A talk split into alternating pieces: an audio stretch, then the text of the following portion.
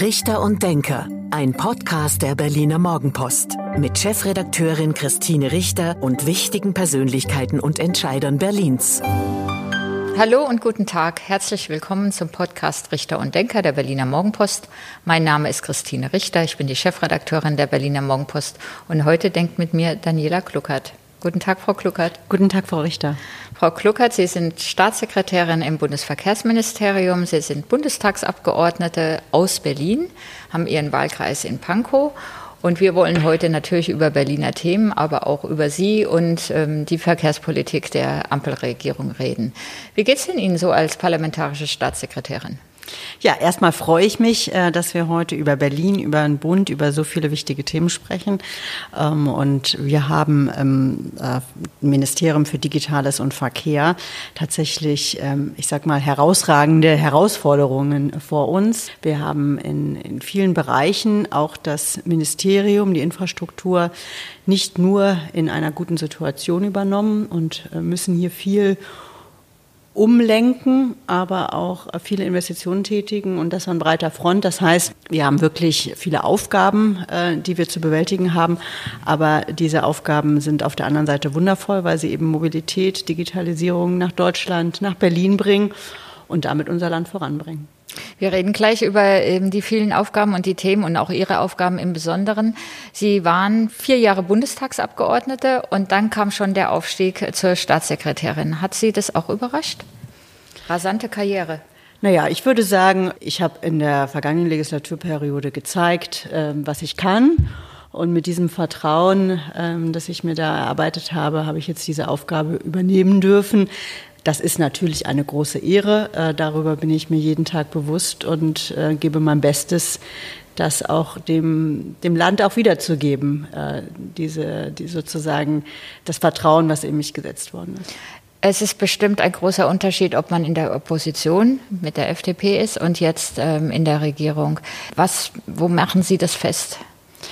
Naja, in der, in der Opposition haben wir natürlich Anträge geschrieben, wir haben kleine Anfragen gestellt und jetzt beantworte ich diese kleinen Anfragen. Das heißt, man sitzt auf der anderen Seite des Tisches.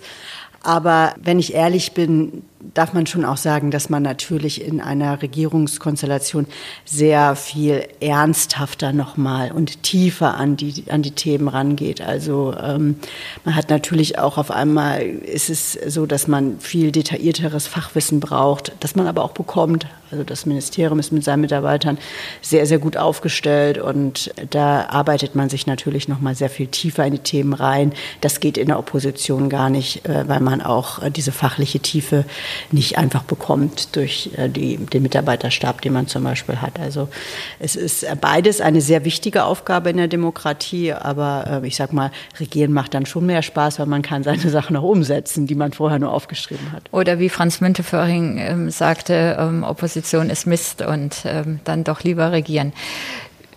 Sie sind als Staatssekretärin für was genau zuständig? Also ich sage immer, ich bin für die ganzen äh, coolen Themen zuständig. Also ich habe den Bereich Digitalisierung, Elektromobilität. Ich bin beauftragt für Infrastruktur, also auch das Thema Wasserstoff, E-Fuels ist bei mir. Und als letztes noch äh, das ganze Thema Seeschifffahrt. Was ungewöhnlich ist für eine Berlinerin? Sehr ungewöhnlich. Ich hatte mir über, ich hatte das vorher gar nicht gemacht. In der letzten Legislaturperiode habe ich vor allem Digitalisierung und Elektromobilität und solche Themen gemacht. Und dann ähm, war aber klar, wir sind ja drei Staatssekretäre, drei parlamentarische Staatssekretäre, dass ich einen Verkehrsträger übernehmen möchte, also auch im Verkehrsbereich sozusagen einen richtigen Verkehrsträger. Und dann dachte ich mir, die Seeschifffahrt ist das Kleinste, das könnte ich noch machen. und auf die Bahn hatten, auf die Bahn hatten Sie keine Lust? Das wäre dann zu groß gewesen neben diesen anderen Themen, die ich zu bearbeiten habe. So, äh, ich muss ja auch noch andere Sachen machen. Ich bin auch noch für die Regionen zuständig, sozusagen für den Norden, für den Osten selbstverständlich in weiten Teilen. Ähm, und das wäre dann zu viel gewesen. Aber die Seeschifffahrt ist schon auch ja ein Riesenthema. Also 80 Prozent unserer Ex- und Imperotte gehen über die deutschen Seehäfen. Das merkt man so im Hinterland ganz oft, ganz oft gar nicht, was das für eigentlich für eine Bedeutung hat. Wenn wir jetzt nicht die Corona-Pandemie und diesen anderen schrecklichen, äh, diesen schrecklichen Krieg in der Ukraine hätten, also diese beiden großen Krisen mit der Ukraine auch verbunden, die Energie- oder Gaskrise, die jetzt ähm, droht, dann würden wir wahrscheinlich vorwiegend über Klimawandel reden und auch über die Mobilitätswende. Bedrückt Sie das ein bisschen, dass Ihr Thema so in, nicht so im Fokus steht, wie es eigentlich zu erwarten war? Wir bearbeiten dieses Thema mit sehr, sehr großer Ernsthaftigkeit. Ähm, das Thema Dekarbonisierung, Klimaschutz, äh, Veränderung der Energieträger ist etwas, das wir mit sehr großer Ernsthaftigkeit äh, betreiben. Und ich erhoffe mir eigentlich auch, dass wir, wenn wir über das Thema Zeitenwende sprechen, dass wir insgesamt in der Gesellschaft und damit natürlich auch in der Politik zu einer neuen Rationalität kommen.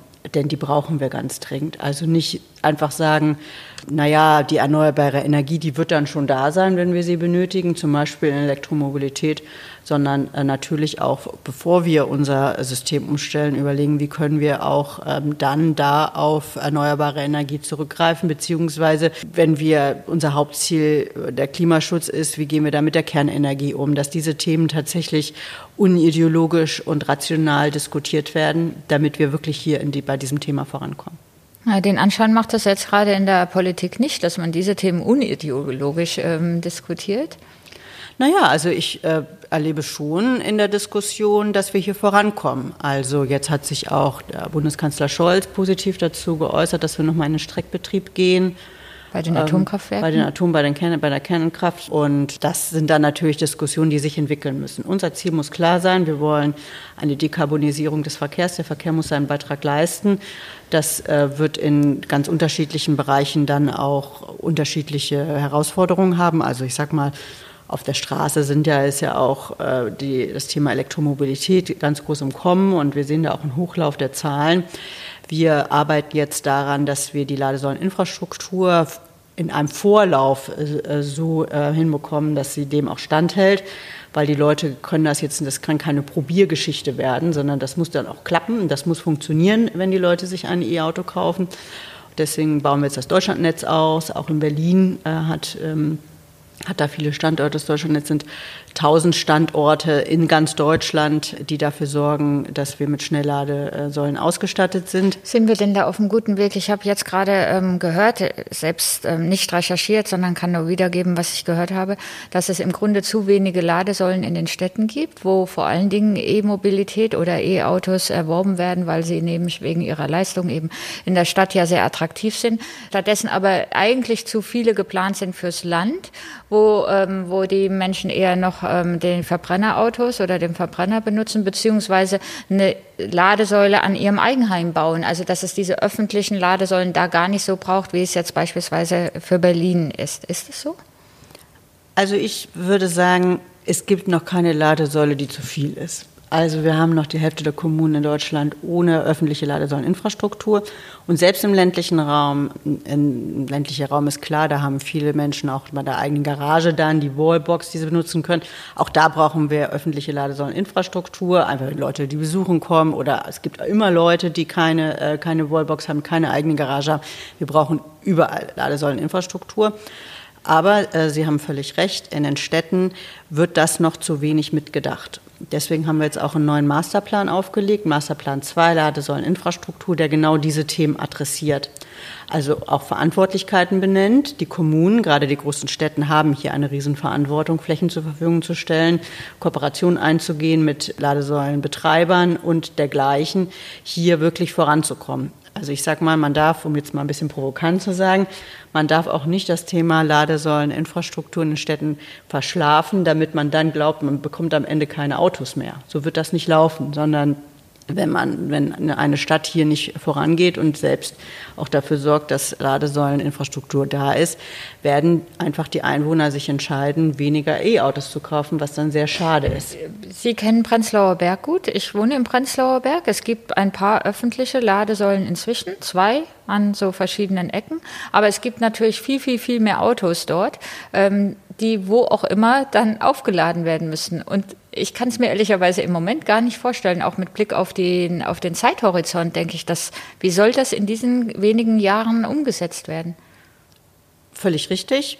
Da muss die Kommune, da muss das Land Berlin was dafür tun, dass vor allem die Flächen zur Verfügung stehen. Also die Flächen sind in den Städten ein Riesenproblem und die müssen zur Verfügung gestellt werden. Das andere Thema ist zum Beispiel das Netzbetreiber. Äh, auch hier äh, ist es so, dass es noch nicht vorausschauend genug gedacht wird. Was wir machen als Bund ist zu sagen, wir nehmen uns dem Thema Schnellladesäulen an und das ist auch richtig, weil ähm, das einfach ein Thema ist, was, weil sie sind auch teurer und so weiter und das fördern wir als Bund. Was äh, es auch attraktiver macht, so ein Auto zu haben, wenn man so dann innerhalb kürzester ja. Zeit ähm, aufladen kann und dann die Fahrt fortsetzen kann. So ist es. Und wir sehen ja auch, ähm, dass, also zwei Sachen. Das erste ist, da gibt es auch noch viel technologische Entwicklungen, die da stattfinden. Im Moment ist es ja für die, ähm, für die Akkus noch nicht so gut, wenn die mit, der Schnellladesäule aufgeladen werden. Da wird es noch sehr viel technologische Entwicklungen geben, dass es wieder auch hingeht zu Hubs, also dass die weggeht von den, von den einzelnen Ladesäulen an der Straße, sondern hingeht stärker zu Hubs oder auch zu Tankstellen. Die werden ja auch ihr Geschäftsmodell umbauen und da, dass man da verstärkt dann auch Schnellladesäulen ähm, aufbaut. Wir haben bei diesem Deutschlandnetz, was ich gerade angesprochen habe, zwölf Such Suchräume in, in Berlin. Das heißt, auch wir fördern hier als Bund ganz massiv in die Schnellladesäuleninfrastruktur. Richtig ist aber, und da haben Sie einen sehr wichtigen Punkt angesprochen, ähm, im Moment sagt man, 70 Prozent der Ladeleistung, die wird zu Hause oder am Arbeitsplatz vollbracht. Das hat natürlich was damit zu tun, dass genau die Leute, die eben ein Eigenheim haben, da eine Wallbox sich angeschafft haben oder am Arbeitsplatz laden, überhaupt E-Autos haben. Der gemeine Berliner, so wie auch ich zum Beispiel, wohnt in einer Mietswohnung, ähm, in einem Altbau-Mietswohnung, irgendwo, wo es keinen eigenen Parkplatz gibt, sondern muss eben an der Straße laden oder an diesen Hubs. Und dafür äh, müssen, können, leisten wir unseren Beitrag, aber müssen die Kommunen eben auch massiv ihren Beitrag leisten. Sie kennen ja Berlin sehr gut. Sie sind Berlinerin. Sie ähm, auch als FDP-Politikerin natürlich auch in den anderen Themen ähm, ähm, bewandert. Wenn Sie jetzt auf Berlin und den rot-grün-roten Senat gucken, ähm, wie weit sind wir denn in Berlin mit der Mobilitätswende?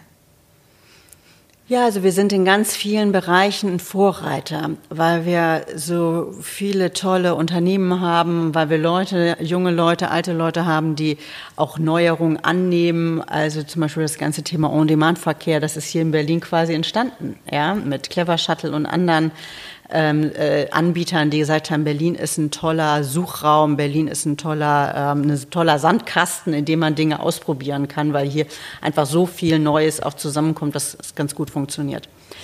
Was hier leider in Berlin nicht funktioniert, ist die Umsetzung dann am Ende des Tages, wenn es darum geht, dass die Verwaltung wirklich aktiv werden muss. Ich äh, will mal das Beispiel Fahrradwege nennen.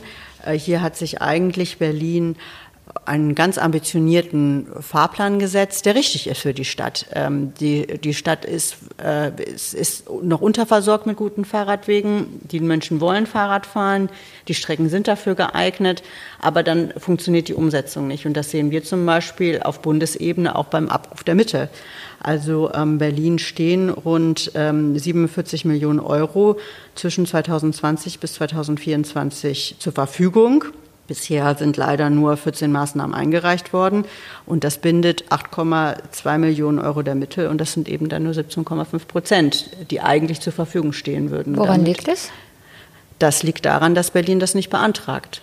Und das ist unterdurchschnittlich, sage ich auch mal. Und das ist dann wieder ein Problem. Sie kennen Berlin, ähm, was vermutlich in den Bezirken ähm, beheimatet ist oder seine Ursache hat. Wir wissen das nicht, das ist diese Mischverwaltung, aber die Senatsverwaltung muss natürlich am Ende auch die Anträge stellen. Ähm ja, das ist schon erstaunlich wenig, weil ja gerade die Ver Verwaltung ähm, auch grün geführt wird und ähm, die Mobilitätswende zu einem natürlich klar das große Thema schade ist. Schade ist das. Ich finde das schade, weil da wir uns da einfach so viele Möglichkeiten uns selbst berauben als Stadt. Was passiert mit den Mitteln? Verfallen die dann oder kriegen die dann andere Bundesländer? Ja, also am Ende verfallen sie, aber manchmal ist es auch so, dass auch übrig gebliebene Mittel dann an andere Länder gehen können, weil wir wollen natürlich nicht, wir wollen ja, die, die, Mittel werden ja nicht zur Verfügung gestellt, weil wir keinen Radverkehr haben wollen, sondern die Mittel werden zur Verfügung gestellt, weil wir Radverkehr in Deutschland haben wollen und sind natürlich ähm, glücklich über jeden Radweg, der neu entsteht. Sie sind mit Ihrer, ähm, oder das Verkehrsministerium, nicht Sie mit Ihrer Verwaltung, sondern das äh, Bundesverkehrsministerium ist hier an der Invalidenstraße. Davor gibt es auch einen Radweg, der wird mir immer Angst und Bange angesichts der vielen Radfahrer, die dort morgens oder ähm, tagsüber unterwegs sind. Und der, äh, der, der Enge dieses Radwegs und dem Autoverkehr, der dabei vorbeigeführt wird. Ja, also insgesamt ist, ist, ist einfach sehr in Berlin in vielen Stellen noch sehr gefährlich, Fahrrad zu fahren. Und auf der Invalidenstraße besonders? Auf der Invalidenstraße besonders zum Beispiel. Äh, und wenn wir da vorankommen wollen, dann müssen wir eben bauen. Äh, und dann müssen wir vor allem natürlich auch dafür sorgen, dass an, in vielen Bereichen dann auch die Fahrradfahrer und die Autofahrer getrennt werden, damit es wirklich attraktiv ist, Fahrrad zu fahren. Ein großes Thema in diesem Sommer ist das 9-Euro-Ticket was für die Monate ähm, Juni, Juli, August gilt, jetzt äh, irgendwann ausläuft im August, ähm, muss es fortgesetzt werden. Das 9-Euro-Ticket hat gezeigt, dass der ÖPNV begeistern kann. Ähm, dass vor allem, dass die, die Nutzung in den verschiedenen Städten begeistern kann. Also, dass äh, die Menschen ein Ticket haben, was sie überall, sie überall benutzen können. Das ist ein, eine sehr, ein, ein, ja, ein, ein wirklich guter Beitrag, um den ÖPNV attraktiver zu machen. Wir haben gesehen, dass wir gerade nach Corona die Leute wieder zurück in den ÖPNV bekommen haben. Und jetzt wollen wir die Evaluierung abwarten. Wir sind jetzt im dritten Monat äh, des 9-Euro-Tickets ähm, und dann wird sofort eine Evaluierung gestartet. Dann guckt, wer hat dieses Ticket eigentlich benutzt, zu welchem Zweck wurde Also sind Autofahrer entlastet. und Autofahrerinnen umgestiegen oder und, und, auch zu welchem Zweck? Also ist es der Zweck gewesen, jetzt in ein Erholungsgebiet zu fahren? Sind Sie in Urlaub gefahren? Haben Sie es für den alltäglichen Arbeitsweg äh, benutzt? All das muss evaluiert werden und dann die richtigen Schlüsse daraus äh, gezogen werden. Klar ist, diesen Schub des ÖPNV, der, den wollen wir natürlich nutzen. Das ist natürlich eine, eine, tolle Sache. Äh, wie gesagt, dass man zum Beispiel als Berlinerin vielleicht auch mit dem ICE nach Hamburg fahren konnte und dort überhaupt nicht überlegen musste, brauche ich jetzt ein Ticket oder welches System ist das, verstehe ich das äh, überhaupt, das ÖPNV-System vor Ort ähm, sondern ich kann das einfach nutzen. Das ist etwas, was die Menschen begeistert. Also für den ICE konnte man es nicht nutzen, aber dann in Hamburg konnte genau. man dann damit unterwegs sein. Ähm, fand ich auch sehr toll. Wirklich toll. Ja. Und vor allem, wenn man in Städten nicht so oft ist äh, und dann das ähm, das Ticketsystem vor Ort gar nicht kennt, ist das einfach toll, wenn man da gar nicht nachdenken muss. Auf der anderen Seite müssen wir natürlich schauen, wir sind in einer Situation in der wirklich schwierigen haushalterischen Lage. Und äh, wir wollen in ganz vielen Bereichen investieren. Ich bin zum Beispiel ein Fan davon, dass man die Infrastruktur äh, auf Vordermann bekommt. Also zum Beispiel im, im Schienenverkehr hier auch äh, die massiven Steigerungen, die wir brauchen zum Ausbau der Schiene auch angeht. Bei der digitalen Infrastruktur, bei der Straße, ähm, bei der Schifffahrt. Äh, die Schifffahrt muss einen großen Beitrag leisten zur Dekarbonisierung, insbesondere die Binnenschifffahrt, weil die wirklich die LKWs von der Straße bringen kann. Dafür brauchen wir überall Geld. Und ich bin auch der Meinung, immer lieber weniger Geld in Konsum und dafür mehr Geld in die Investitionen. Die Länder werden ihren Beitrag leisten müssen. Hier gibt es häufig auch Länder mit Haushaltsüberschüssen und die sind natürlich eigentlich auch dafür zuständig für den öffentlichen Nahverkehr. Das ist nicht der Bund, obwohl der schon sehr viel Geld da reingibt. Das heißt, wir werden da nach der Evaluierung drüber reden müssen, ähm, was passieren kann. Also das Ticket, das 9-Euro-Ticket läuft auf, aus Ende August und dann wird evaluiert und dann muss man, müssen Sie als Ministerium oder als Bundesregierung gemeinsam mit den Ländern gucken, welche Modelle man umsetzen kann. Spanien macht jetzt ein Modell, ne, kostenlos mit den Übergewinnsteuern ähm, ähm, aus, oder den Steuern aus Einnahmen aus Übergewinnen. Das wäre natürlich vielleicht auch eine Sache, die man in Deutschland aufgreifen kann. Es kostenlos ist es ja nie, es zahlt nur irgendjemand anders. Äh, und äh, im Zweifel zahlt es dann der, der es nicht benutzt, zum Beispiel, sondern der andere Mobilitätsform nimmt, der zum Beispiel zu Fuß läuft oder irgendwie mit dem Fahrrad fährt oder auch mit dem Auto fährt. Also kostenlos ist es nie, sondern es zahlt nur jemand anders. Ähm, und diese ähm, ja, Übergewinn ist nochmal ein ganz anderes Thema, wie man die überhaupt misst und so weiter und so fort. Ich glaube, jedes Land muss seinen Weg finden den ähm, öffentlichen Nahverkehr attraktiv äh, zu gestalten. Dazu gehört auch eine attraktive Ticketstruktur.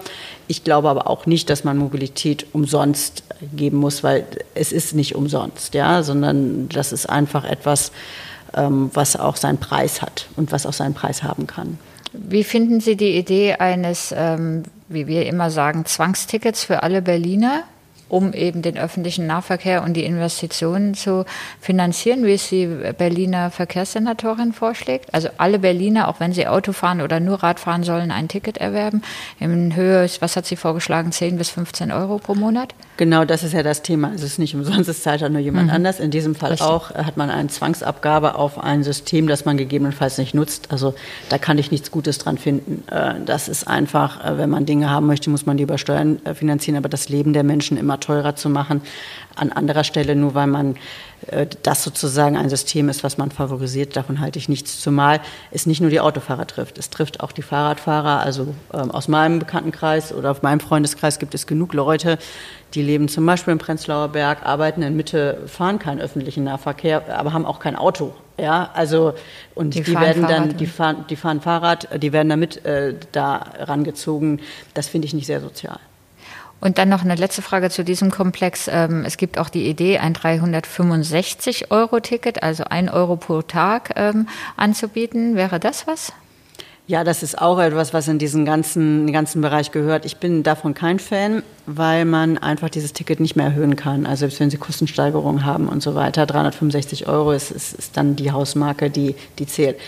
Ich sage aber auch mal, so ein Ticket, ein, ein AB-Ticket kostet in Berlin im Abonnement 63 Euro. Ähm, ich finde, das ist nicht viel Geld für das, was einem geboten wird, ähm, für einen, sage ich mal, für eine arbeitende Person. Jetzt reden wir nicht über sozial Schwache, über ältere Senioren, über Kinder so, sondern aber ich sage, für einen ist das, ist das, finde ich, für das Angebot ein angemessener Preis. Und ähm, ich finde auch, dass man den einen angemessenen Preis auch verlangen kann für den öffentlichen Nahverkehr, der gut ausgebaut sein muss. Ja, darin sollten wir investieren.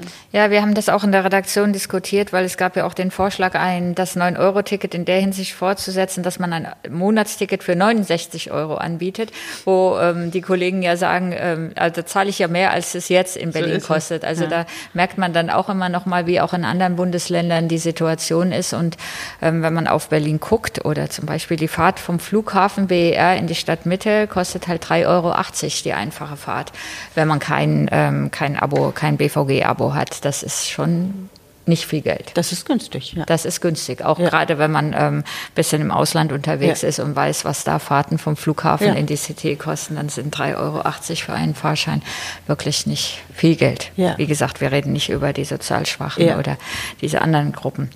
Ähm, kommen wir zu einem Ihrer Lieblingsthemen, die A100, der Ausbau, die Verlängerung der A100. Ähm, Sie haben kürzlich auch in der Berliner Morgenpost, in der Berliner Morgenpost angekündigt, dass es dort weitergehen soll, dass die Planungsarbeiten für den 17. Bauabschnitt ausgeschrieben werden. Warum muss die A100 verlängert werden? Ja, die A100 ist ja die Verbindung zwischen Ost und Südwest, äh, zwischen äh, den beiden Gebieten in Berlin, die jetzt noch nicht gut miteinander verbunden sind äh, mit der Straße, aber auch häufig noch nicht mit dem öffentlichen Nahverkehr. Und ähm, eine Stadt in dieser Größenordnung hat international immer einen, ein, ein Ring um, um eine Stadt rum, die, ähm, die den Verkehr bündelt und Bereiche verbindet. Und das braucht auch Berlin ganz dringend. Das braucht Berlin wegen der Handwerker, wegen der Unternehmen, die sonst nicht vorankommen in dieser Stadt. Wir wollen vorankommen in Berlin. Wir wollen, dass wir eine prosperierende wirtschaftliche Region sind, die Berlin und Brandenburg zusammenbringt, aber auch die verschiedenen Stadtteile. Und deswegen brauchen wir diesen Ausbau dringend. Wir brauchen ihn aber auch, um die Kieze zu entlasten. Wenn Sie heute durch Neukölln durchfahren, dann merken Sie, was das für ein massiver Verkehr ist, der als Durchgangsverkehr durch die, äh, durch die Straßen da rollt und äh, die Bürgerinnen und Bürger auch wirklich belastet. Und äh, so eine Autobahn, die entlastet die Kieze, verflüssigt den Verkehr und bringt ihn dann dahin, wo er hingehört. Und das wollen wir mit der A100 erreichen. Und deswegen ist das so ein wichtiges Projekt. Der Senat, also getragen von SPD, Grünen und Linken, aber auch die Parteien als solche, jetzt kürzlich erst die SPD hat es auf ihrem Parteitag nochmal beschlossen, sind gegen den Weiterbau der A100. Also der 16. Bauabschnitt müssen wir vielleicht den Zuhörerinnen und Zuhörern nochmal erklären. Der 16. Bauabschnitt ist klar, wird fertig gebaut, endet dann in der Höhe in Friedrichshain, Höhe Elsenbrücke. Und es geht jetzt um die Fortsetzung, den 17. Bauabschnitt, um da auch nochmal Entlastung vor allen Dingen für Treptow-Köpenick zu bringen. So, das ist die Idee. Die Parteien, die jetzt regieren, sind vehement dagegen. Der Bezirk Friedrichshain-Kreuzberg ähm, auch. Die Bezirksbürgermeisterin hat gerade noch mal mit den Aktivisten eine Pressekonferenz gegeben, gesagt hat, auf keinen Fall, sie werden alle rechtlichen Mittel ausschöpfen, damit das nicht passiert. Und der Vorwurf an Sie und das Verkehrsministerium ist ähm, Investitionen in Beton. Das ist ähm, überholt, das ist der völlig falsche Weg. Ja, also wenn man auf die Grünen in dieser Stadt hören würde, äh, oder gehört hätte, dann hätte man sehr, sehr viele Fehlentscheidungen getroffen. Und eine davon ist zum Beispiel den Stopp der Autobahn Richtung BER. Das war damals der 13. Bauabschnitt. Den hätte es nicht gegeben. Dann würden wir jetzt auf Feldwegen zum BER fahren. Ja? Insofern ist es so, dass ich die Argumentation nicht nachvollziehen kann. Selbstverständlich braucht eine die viertgrößte Volkswirtschaft der Welt, im Herzen von Europa ein Land, braucht ordentliche Verkehrsinfrastruktur, um Menschen, um Güter zu verbinden, um überhaupt das Leben stattfinden lassen, äh, zu lassen. Und jetzt ist es so, dass wir hier vorankommen. Ich sage immer, wenn man nicht anfängt, kann man auch nicht fertig werden. Wir haben jetzt die Ausschreibungen fertig sozusagen, sind da jetzt auf sehr gutem Wege hier auch in die Verhandlungen einzutreten mit den Planern, äh, die, ähm, die jetzt ein, eine, eine Streckenführung planen. Also die Streckenführung steht ja klar, aber das jetzt nochmal zu verfestigen sozusagen, das ist jetzt, wird jetzt in den nächsten Jahren gemacht und danach äh, schließen sich dann weitere Plan bzw. der Bau an. Jetzt machen wir erstmal das und dann das dauert ja auch ein bisschen, ne? Genau. Also allein die Planungsarbeiten dauern ja jetzt. Genau, bis 25. Genau. Ähm, und, dann, ähm, und dann gehen wir Schritt für Schritt äh, weiter. Das ist ein enorm wichtiges Projekt für die Stadt, was Sie eben übrigens auch, wenn Sie Wirtschaftsverbände fragen, aber auch wenn Sie vor Ort äh, die Menschen fragen, also nicht überall, ist ganz klar, Verkehrsinfrastrukturprojekte haben, nicht, haben an keiner Stelle nur Freunde. Naja, es werden ähm, Wohnhäuser wegfallen, es werden Grünflächen wegfallen. Also man muss ja dann da schon durch die Viertel durchbauen. Insofern wird es nicht nur auf Begeisterung stößen. Allerdings, ähm, wenn man den Umfragen glauben darf, die in den letzten Wochen gemacht worden sind, dann ist auch die Mehrheit der Berliner dafür. Dankeschön, genau so ist es. Ist die Mehrheit der Berlinerinnen und Berliner sind dafür. Und wir wollen ja auch an anderer Stelle dafür auch die, den Verkehr aus den Kiezen rausholen. Das heißt, an anderen Stellen wird es dann auch sehr viel lebensfreundlicher und lebenswerter. Und das ist doch wichtig, dass wir da, wo die Menschen wohnen, es, ähm, es begrünen, dass wir dort eine hohe Aufenthaltsqualität schaffen und eben auch die Autos da rausbekommen aus den Kiezen. Und dafür brauchen wir unbedingt den Weiterbau der 100. Diejenigen, die uns zuhören, werden vielleicht sagen, ja, aber das ist doch Sache von Berlin, weil die A100 ja durch Berlin führt. Ist es nicht, ist ihre Zuständigkeit, ähm, also Bundeszuständigkeit. Ähm, aber kann der Senat, der so entschlossen dagegen ist, kann der Senat das auf rechtlichem, wie auch immer, Wege verhindern? Also Berlin befindet sich ja auf dem Gebiet der Bundesrepublik Deutschland und hier hat jeder so seine Aufgaben und der Autobahnbau, das ist eine Bundesaufgabe und deswegen haben wir da auch die alleinige Zuständigkeit und wir werden da jetzt die Schritte gehen, die wir brauchen, um diese A100 auch weiterzuführen, weil es einfach die richtige Politik ist. Wann könnte mit dem Bau begonnen werden, beziehungsweise wann könnte, sollte es tatsächlich zum Weiter zur Verlängerung kommen, wann könnte die fertig sein? Naja, also das ist schon noch ein langes Projekt, sage ich mal. Also wir haben jetzt bis 2025 die Planung und dann äh, gehen wir irgendwann in die Prozesse, dass wir, dass wir in die Genehmigung reingehen, dass wir in die Planfeststellung reingehen und so weiter. Das ist noch ein Projekt. Aber ich bin noch eine relativ junge Politikerin und ich werde dieses Thema auf jeden Fall vorantreiben. Gut, das war fast das Schlusswort, Frau Kluckert, aber nur fast, weil bei diesem Podcast gibt es zum Abschluss immer ein kleines Spiel. Ich gebe Ihnen zehn Sätze vor, diese bitte spontan vervollständigen. Gerne. Mein Lieblingsort in Berlin ist? Der Kollwitzplatz. Wir brauchen die A100-Verlängerung, weil? Weil wir Menschen und Güter miteinander verbinden und weil wir Verkehr aus den Kiezen rausbekommen wollen. Die FDP ist für mich die richtige Partei, weil ich die Freiheit und die Rationalität liebe. Kennenlernen würde ich gerne einmal. Obama war so ein Politiker, den hätte ich gerne kennengelernt. An den Berlinern mag ich? Ihre Direktheit und ähm, ihr, ihren unerschütterlichen, unerschütterlichen Glauben an die Stadt. An FDP-Chef Christian Lindner schätze ich? Seine kluge und offene Haltung und ähm, ja, seine Bereitschaft, auch Dinge zu hinterfragen. Meine Freizeit verbringe ich am liebsten? Draußen äh, an, an, an Berliner Gewässern mit meiner Familie. Das 9-Euro-Ticket ist? Ein voller Erfolg, weil wir dadurch viele Menschen entlastet haben. Mein Vorbild ist? Ich habe kein wirkliches Vorbild. Jeder muss seinen eigenen Weg finden. Und schon der letzte Satz. Die Krisen wie die Corona-Pandemie oder der Ukraine-Krieg lehren uns? Dass wir vorbereitet sein müssen, unser System so aufstellen müssen, dass wir so welche Krisen auch bewältigen können. Vielen Dank, Frau Kluckert. Das war der Podcast Richter und Denker der Berliner Morgenpost. Mein Name ist Christine Richter. Ich bin die Chefredakteurin der Berliner Morgenpost. Und heute hat mit mir gedacht Daniela Kluckert, parlamentarische Staatssekretärin im Bundesverkehrsministerium. Vielen Dank. Auf Wiederhören und vielen Dank.